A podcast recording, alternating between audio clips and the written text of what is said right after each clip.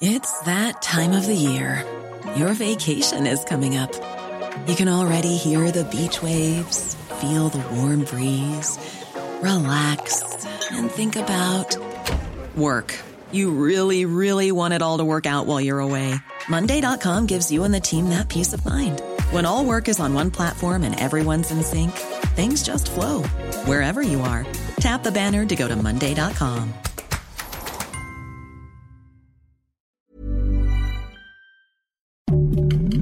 Heraldo Podcast, un lugar para tus oídos. Noticias del Heraldo de México. El próximo domingo 31 de julio se realizará en la capital del país uno de los eventos deportivos más concurridos y esperados de ese 2022. Se trata del medio maratón de la Ciudad de México, por lo que diversas calles y avenidas serán cerradas al tránsito vehicular durante algunas horas.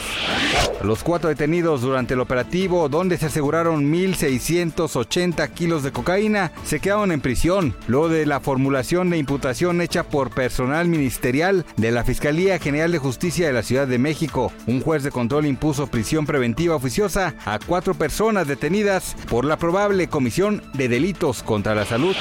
Varios medios nacionales de los Estados Unidos han citado a fuentes cercanas a la Casa Blanca que confirman que el presidente Joe Biden podría declarar una orden de emergencia por la situación sanitaria con la viruela del mono.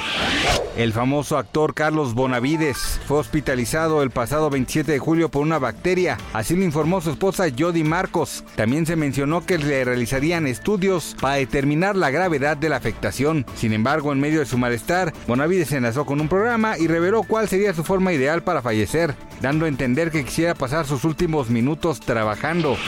Gracias por escucharnos, les informó José Alberto García.